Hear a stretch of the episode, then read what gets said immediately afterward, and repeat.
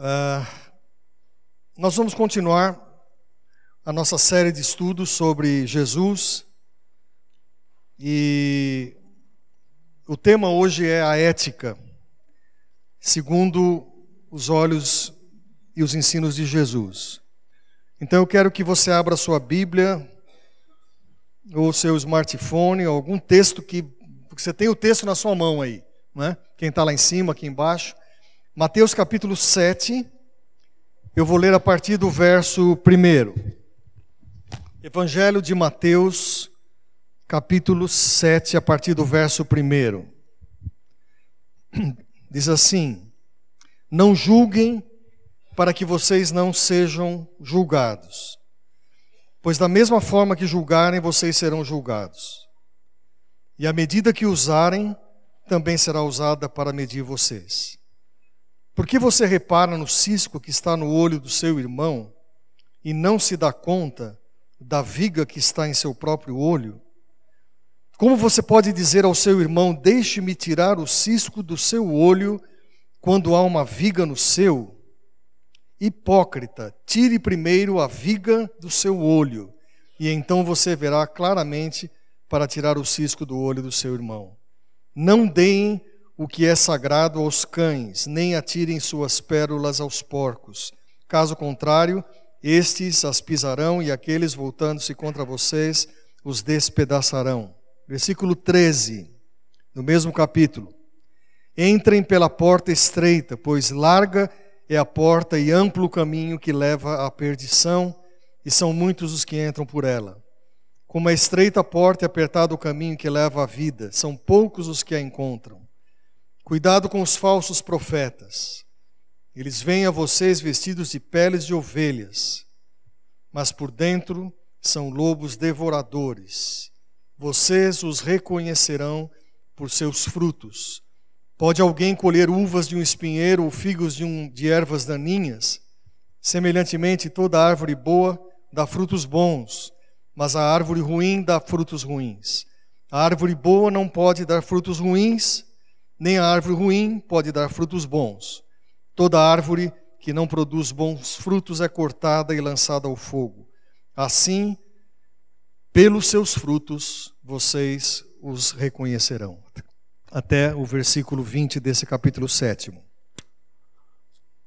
Aconteceu numa igreja algum tempo atrás, esse fato é verídico. Um recém-convertido chegou no domingo de manhã e ele eh, chegou antes do culto para assistir uma aula da escola bíblica. E quando ele entrou no templo, ele não viu ninguém. Tava todo mundo, estava vazio. E aí ele saiu, né? não foi aqui, fiquem tranquilos. Né? Ele saiu e, e quando ele entrou, ele viu que todos os membros da igreja estavam no fundo da igreja, ajudando a construir um tipo de um, de um puxadinho, né, que a gente fala quando tem que dar uma arrumada no acrescentar um espaço na igreja. E todo crente novo, irmãos, é corajoso, né? Faz perguntas, não tem medo de fazer pergunta, né? É. E aí ele chegou para o pastor que estava no meio da obra e perguntou para ele assim, pastor, o que está acontecendo? Ele falou, ah, nós estamos fazendo um puxadinho aqui. Ele falou, ah, interessante. Então não tem aula hoje? Não, não tem aula. Aí ele, segunda pergunta, né? É, mas por que que está fazendo isso hoje? E aí o pastor assim pegou ele do lado, chamou ele do lado e falou assim: meu irmão é o seguinte, domingo não tem fiscalização. Domingo a gente não corre risco de baixar o fiscal aqui. E qualquer construção irregular, então nós estamos livres. Aí o irmãozinho, novo na fé, corajosamente fez a terceira pergunta. Falou, mas Pastor, isso é correto fazer? Resposta do pastor: Fique tranquilo que com, com, com os anos que vierem de você como cristão, você vai entender que nem tudo que está na Bíblia é aquilo realmente que a gente tem que seguir.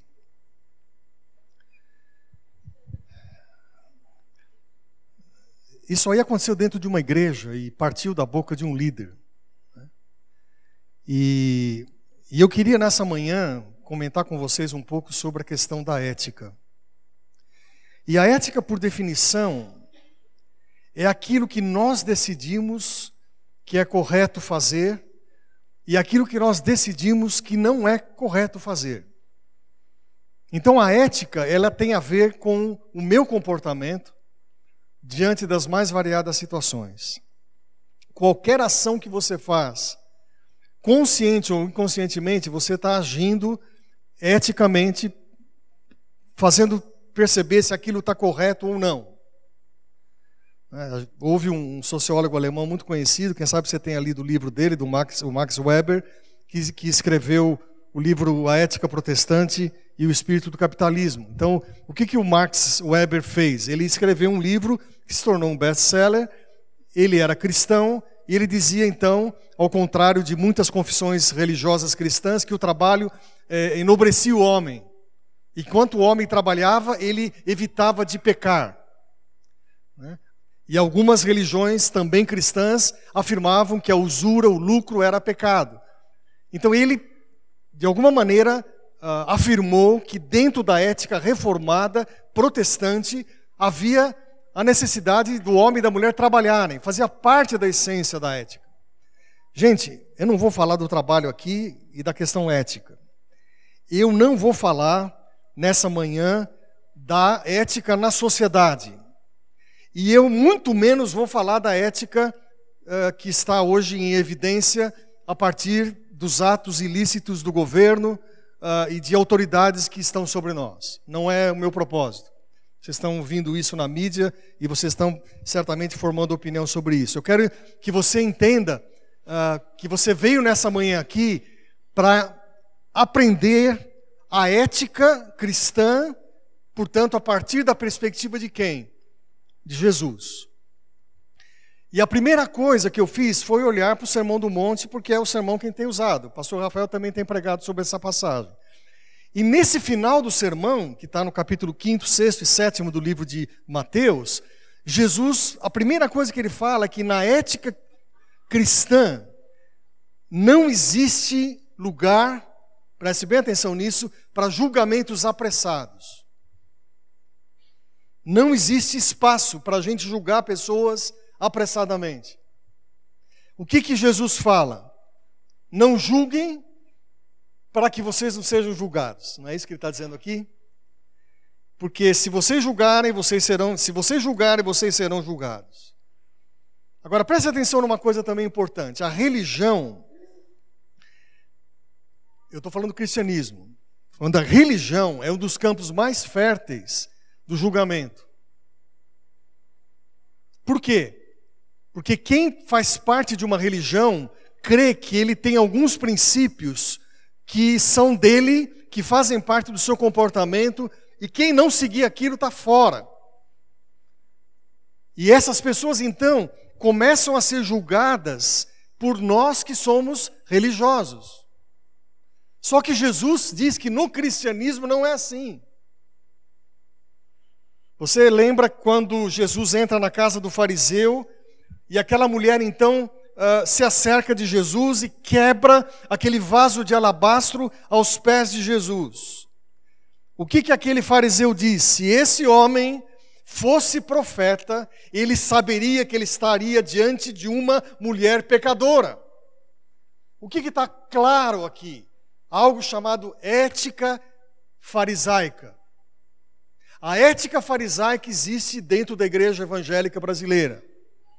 Existe dentro do corpo chamado de Cristo, mas que não honra a ética de Jesus. Por quê? Porque a ética farisaica é aquela que julga apressadamente, é aquela que olha e vê e fala assim: aquele irmão está errado, aquela irmã está errada. E John Stott, eu tenho citado sempre ele aqui, o bispo anglicano, ele diz uma frase que para mim ficou gravada eh, quando num dos seus livros. Ele diz assim: Jesus, escute bem essa. Jesus não cansa de afirmar que somos seres humanos, não para nos diferenciar dos animais, mas para que renunciemos sempre à presunção de que não desejamos ser Deus. Nós não somos Deus. E se não somos Deus, o que Jesus diz? Não julgue. É, é complicado dizer isso, porque é, há uma essência dentro da cultura religiosa que é sempre julgar o próximo. E, e Jesus diz que isso não deve existir. Até porque a palavra do Senhor diz, e isso deve ficar gravado no seu coração, que o Senhor não vê o homem na sua aparência, mas ele vê o que? Coração.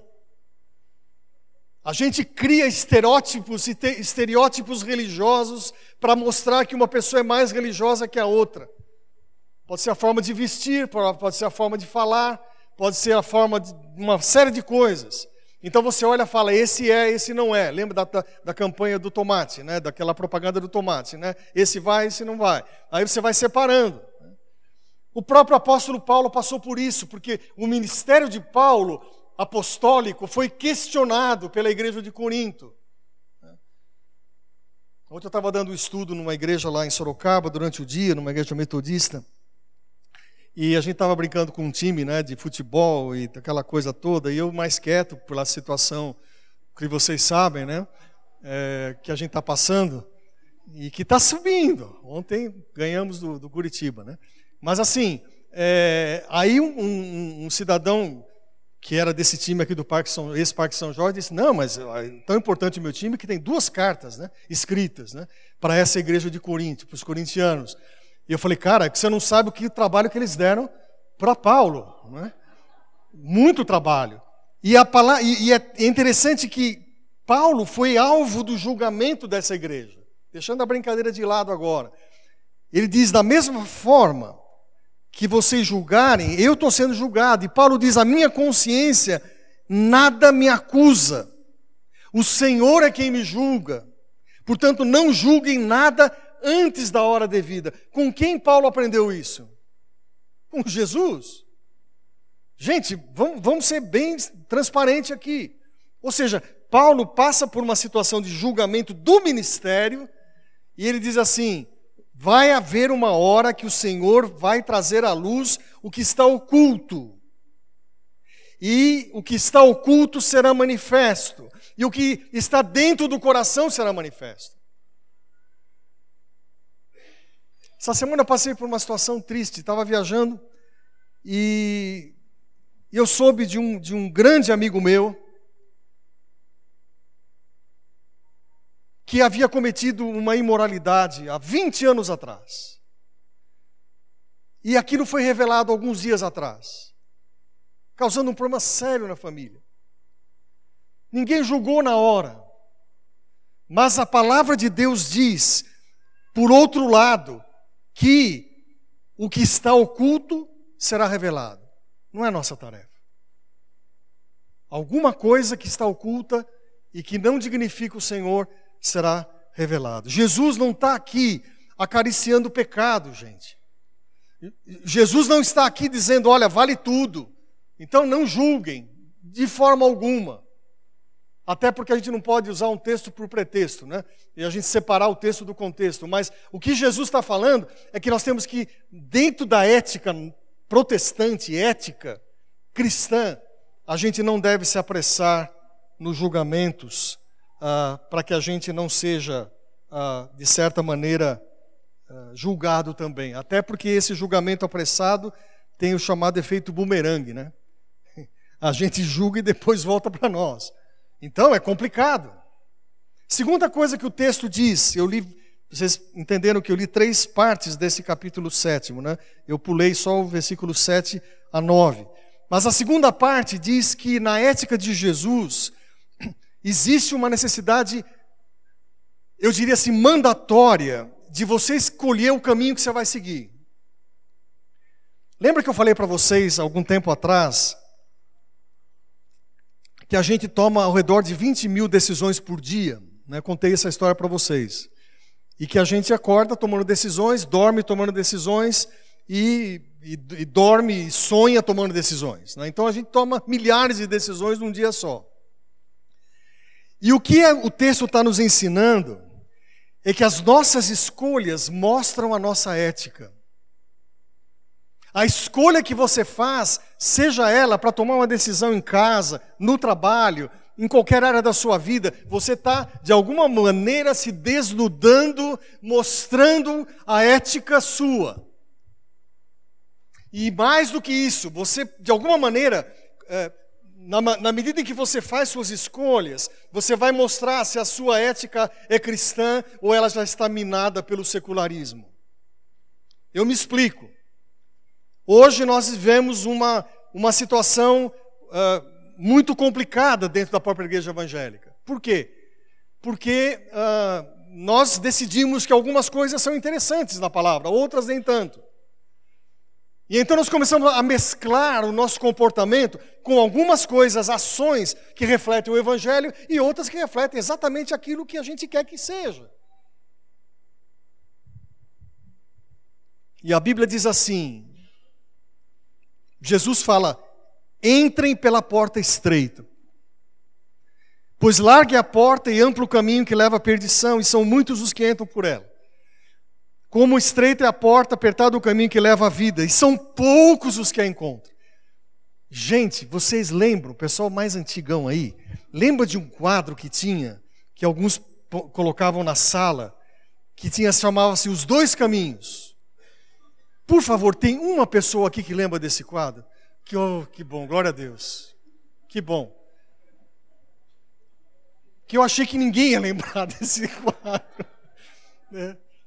E os mais novos, vai lá na internet e coloca os dois caminhos. É interessante, é um quadro que todo mundo comprava, os, eu lembro de gente, né, avós e tudo que colocava lá na, na sala. O cara entrava, ele já via lá os dois caminhos.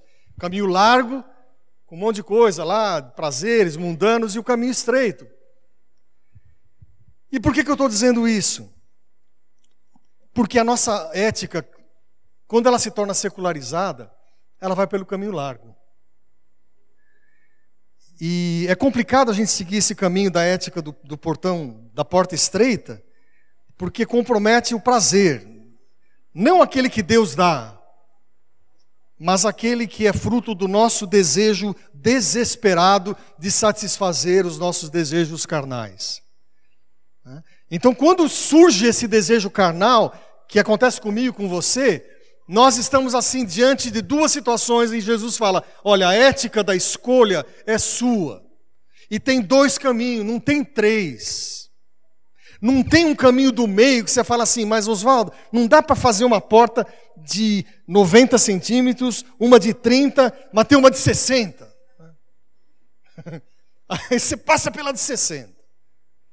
Se você vai pela de 60, você fala, eu estou numa boa. Lamento dizer. Jesus fala que você tem que escolher. E eu não estou tentando forçar a barra aqui com você, eu estou só dizendo que, ah, na verdade, eh, você escolhe a sua ética e isso faz parte da escolha sua. Essa semana o Moroni, que é um cara que, que é um empresário aqui da área de prostituição, de boates aqui em São Paulo, você deve ter ouvido falar dele. Ele escreveu um, um, nos jornais dizendo assim: Eu estou fundando nessa semana uma religião. Olha que coisa. Chama-se religião do prazer. E ele cita o Macedo. Ele falou: se o Macedo fundou a Universal, eu fundo outra. Eu fundo a religião do prazer. Descaradamente. Se ele funda uma religião do prazer, é porque ele tem o quê? seguidores, certo? Eu não estou falando, meus irmãos, minhas irmãs, que Deus não dá prazer para você em tantas coisas. Ele dá prazer. Ele dá prazer de você poder viajar, ele dá prazer de você poder estar com a sua família, ele dá para você o prazer sexual no casamento, ele dá prazer de você estar com os filhos. E Deus é Deus, Deus é maravilhoso, e ele cria esse ambiente para dar prazer a nós. Mas você sabe que há um caminho estreito a seguir. E esse caminho, e eu quero ser bem claro com você nessa manhã, foge de qualquer discussão e, por exemplo, tentar burlar o leão, não do zoológico, mas o que de Brasília. Né? O leão que vai pegar você em abril. O leão que vai pegar você quando você fizer o imposto de renda. Aí você fala: Meu, como é que eu faço para dar uma enrolada aqui? Eu preciso achar um jeito. E aí você tenta achar os caminhos largos. Ou você gosta de se divertir, e isso é saudável, mas isso inclui bebidas em excesso, inclui sexo livre, inclui conversas chulas, inclui palavras de baixo calão. E se acha normal isso. Isso é fazer uma escolha. Só que você está escolhendo o caminho largo. Me permita lhe dizer isso. O caminho largo faz com que a ética cristã se corrompa facilmente porque você age como os outros agem. E essa ética do caminho largo, ela tem um efeito devastador. Por quê? Porque ela faz com que você comece a se acostumar e dizer assim: sabe que não está errado isso? E aí você começa a justificar, mas se o governo tira tanto de mim, eu tenho o direito de tirar também. E se aquele cara faz, eu também tenho o direito de fazer. Gente, você não tem direito de nada, nem eu tenho. Porque nós somos comprados um dia pelo sangue de Jesus. E nós pertencemos a um Senhor. E nós temos um dono nas nossas vidas. E se nós queremos ter uma ética, a nossa ética tem que ser aquela que ele ensinou para a gente. Caso contrário, nós entraremos de cabeça uh, no humanismo e no secularismo. Entrem pela porta estreita. Né? Entre por uma, por, pela porta estreita. Não existe, gente, uma ética da igreja e uma ética fora da igreja. É uma ética só. A ética cristã. Paulo teve duas éticas da vida. Antes e depois. Antes da ética cristã, ele era um homem que perseguia os cristãos, matava, entregava, encarcerava, e ele fazia isso com enorme prazer. Era a ética de um judeu que não admitia que a salvação era em Jesus. Mas ele diz assim que um dia ele foi escravo do pecado, mas ele passou isso um dia pela experiência da salvação. Se você não está passando por situações de, de pressão, em qualquer lugar, qualquer setor da sua vida, comece a pensar sobre a ética que você está vivendo. Porque mesmo Jesus que escreveu aqui, ele disse assim: Bem-aventurados vocês serão quando os odiarem, e expulsarem, e insultarem, e eliminarem o nome de vocês como sendo mal por causa do filho do homem. E ele diz assim: regozijem-se. Regozijem-se. Eu quero repetir os verbos. Vocês serão odiados, vocês serão expulsos, vocês serão insultados e vocês serão eliminados. Dá para fazer aqui um estudo enorme nisso. Então, se a coisa está no barco muito bom, maré está tranquila, pode ser que Deus está dando um tempo bom para você. Mas fique esperto se você não está andando pela ética secular e não cristã. Entrem pela porta estreita. E eu quero terminar minha palavra só falando mais uma coisa e a gente conclui hoje. É, é que na ética ensinada por Jesus, ele diz que a, o, o meio de você provar as suas escolhas e quem você é verdadeiramente virá através de uma coisa chamada fruto. Fruto. Pelo fruto vocês serão conhecidos. É, se eu fizesse uma parada aqui, o que eu não vou fazer, mas é, vamos imaginar, eu parasse agora aqui e fizesse assim: pega um papel e, escreve uma lista é, do que você tem que fazer como cristão. Aí você pega uma lista e começa, pá, começa a ticar. Ir à igreja, fazer o culto com os filhos, é, ser um bom pai, trabalhar todos os dias, cuidar da minha esposa. E se a mulher faz, ela faz a lista completinha. Rápido. Só que aí, se eu invertesse e falasse para você assim: não, não, não. É, antes de fazer a lista do fazer, faça a lista do ser. Aí eu pediria para você dizer assim: eu sou cristão porque. blá, blá, blá, blá, blá, blá. Eu sou cristão porque. Tá, tá, tá. E aí você vai dizendo. Vocês concordam comigo que essa lista seria muito mais complicada de fazer? Por quê? Porque o fazer para nós vem antes do ser. E o fazer para nós é, é, é ativismo. Eu fico triste porque existem, quem sabe, centenas de igrejas do Brasil vivendo de eventos e programações. Eu não sou contra isso, irmãos. Mas isso não, não mostra a vida de uma igreja, lamento dizer. Você pode fazer inúmeras reuniões todos os dias aqui, de segunda a segunda.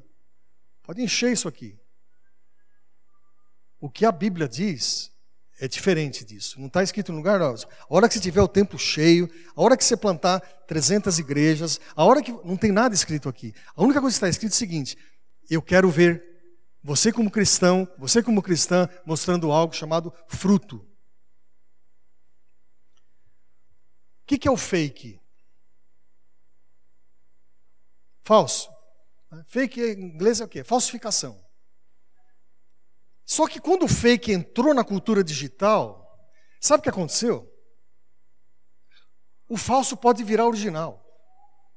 Parecer com o original. Estava lendo um dia umas histórias né, sobre, sobre esse movimento fake, né, que você, né, não é só artista que fala, não, essa aqui não é a minha página original, né, é outra. Tal. Mas aí um cara escreveu dizendo assim: imagine se, se, se. Lembra o quadro da Mona Lisa?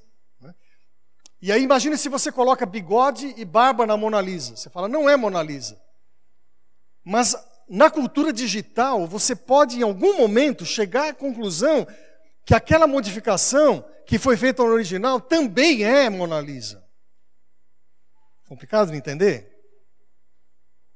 Não é tão complicado na cultura digital. E sabe o que está acontecendo? Aliás, já está acontecendo. O evangelho agora tem o evangelho fake. Né? Que é um evangelho que parece, mas não é. Você conta algumas histórias, você recria, quando a coisa é tão clara e tão simples, e Jesus falou isso de uma forma simples para qualquer pessoa entender. Dona Ivone me trouxe uma notícia hoje de manhã,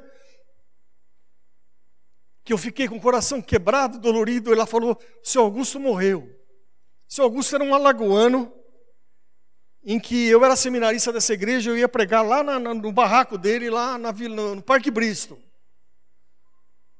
E eu lembro que quando eu chegava no, no seu Augusto, e eu ia com meu sermãozinho preparado, ele lá, um homem que não tinha tido estudo, não sabia o que era academia, um homem que havia sido furado eh, por facas e um beberrão, em que Jesus alcançou e transformou. Esse homem, muitas vezes, quando eu abria a palavra, ele falava, pastor, sotaque dele alagoano, pastor, será que a Bíblia não está dizendo isso aqui para a gente? E eu falo, meu Deus, eu estou lá no seminário aprendendo as línguas originais, o grego, o hebraico, eu tenho aula de filosofia, eu aula, e esse homem aí abre a boca e fala tudo que está escrito na Bíblia. Porque esse homem era cheio do Espírito, esse homem tinha sabedoria do alto, esse homem não era fake, era original, ele cria nesse evangelho original imexível, se a gente pudesse usar a palavra né, do, do antigo ministro do Collor, né? esse evangelho que não pode viver às custas de interpretações as mais variadas. Por isso a gente faz parte de uma igreja reformada. A gente tem um ponto no século XVI em que a gente começa uma história. Um ponto em que um homem se levanta e diz: o justo vai viver pela fé. Essas coisas, irmãos, a gente não vai abandonar aqui nessa igreja. Esse homem que os irmãos e a liderança escolheram para liderar essa igreja, eu sei que ele não vai abrir mão disso. É bom você saber já. Por quê? Porque a gente ama esse livro e a gente preserva. E o que, que a Bíblia diz? É que nessa ética, você de alguma maneira tem que uh, saber exatamente as escolhas que você está fazendo. E você vai fazer essas escolhas com um objetivo tão somente: mostrar os frutos. Aí você vai fazer assim a pergunta para mim. Se você fizer essa pergunta, tem resposta também. Oswaldo, mas como é que a gente sabe? É, para saber os frutos. Porque tem gente com cara de cristão, jeito de cristão, modo de cristão, fala de cristão, e não é cristão. Então a Bíblia responde isso para você também. E escute o que a palavra de Deus diz. As obras da carne são manifestas: imoralidade sexual, impureza e libertinagem, idolatria e feitiçaria, ódio, discórdia, ciúmes, ira, egoísmo, dissensões, facções, inveja, embriaguez, orgias e coisas semelhantes a essas. Eu os advirto como antes já os adverti, que os que praticam essas coisas não herdarão o reino de Deus. Ponto. Mas o fruto do Espírito é amor, alegria, paz, paciência, amabilidade, bondade, fidelidade, mansidão, domínio próprio. Contra essas coisas não há lei. Porque os que pertencem a Cristo crucificaram a carne. Resumindo, a coisa é simples. Quando eu mostro sinais da obra da carne, eu não estou mostrando o fruto que Deus quer da minha vida. E quando, de alguma maneira, o Espírito Santo toma conta da minha vida, controla a minha vida, você ora todas as manhãs, Senhor, enche-me do teu Espírito, controla as minhas ações, o que, que vai acontecer? O cara vai olhar para você e falar: Nossa, mas você está calmo. Ou, como a gente ouviu o testemunho, ó, oh, não comecei bem o dia, mas eu sei que vai terminar bem. Glória a Deus por isso. Vai terminar bem. Então, irmãos, a nossa ética hoje precisa ser confrontada nessa manhã para saber de que lado nós estamos e que lado eu estou. E eu queria que nessa manhã você verdadeiramente, como, como crente, assim, sincero, eu não estou aqui para julgar ninguém porque a Bíblia diz que eu não posso julgar. Mas o que eu posso fazer é dizer assim: Jesus fala isso, Jesus fala assim. E a gente quer conhecer mais Jesus esse ano. Então, quando a gente faz isso, a gente pode mudar a vida. E a única maneira de dar fruto é permanecer em Jesus. Se você ler o capítulo 15 de João, não faça isso agora, mas você vai ver que João repete a palavra permanecer em mim doze vezes esse verbo. A única, a única maneira não é vir todos os domingos à igreja, é permanecer em Jesus. Até porque vir somente à igreja, irmãos, não vai dar crescimento, você tem que dar fruto. Você tem que dar fruto. O testemunho desses três que vieram aqui à frente, do casal, Marcelo e da Ana, e do Guilherme, eles disseram assim: olha, olha, só tem um detalhe. Por favor, use a vida da gente. Use a vida da gente. A gente não quer ficar só assistindo o culto. Aí você fala, não é só resposta de oração, é crente que tem, quer crescer. Permanecer em mim. Vamos orar? Feche os seus olhos.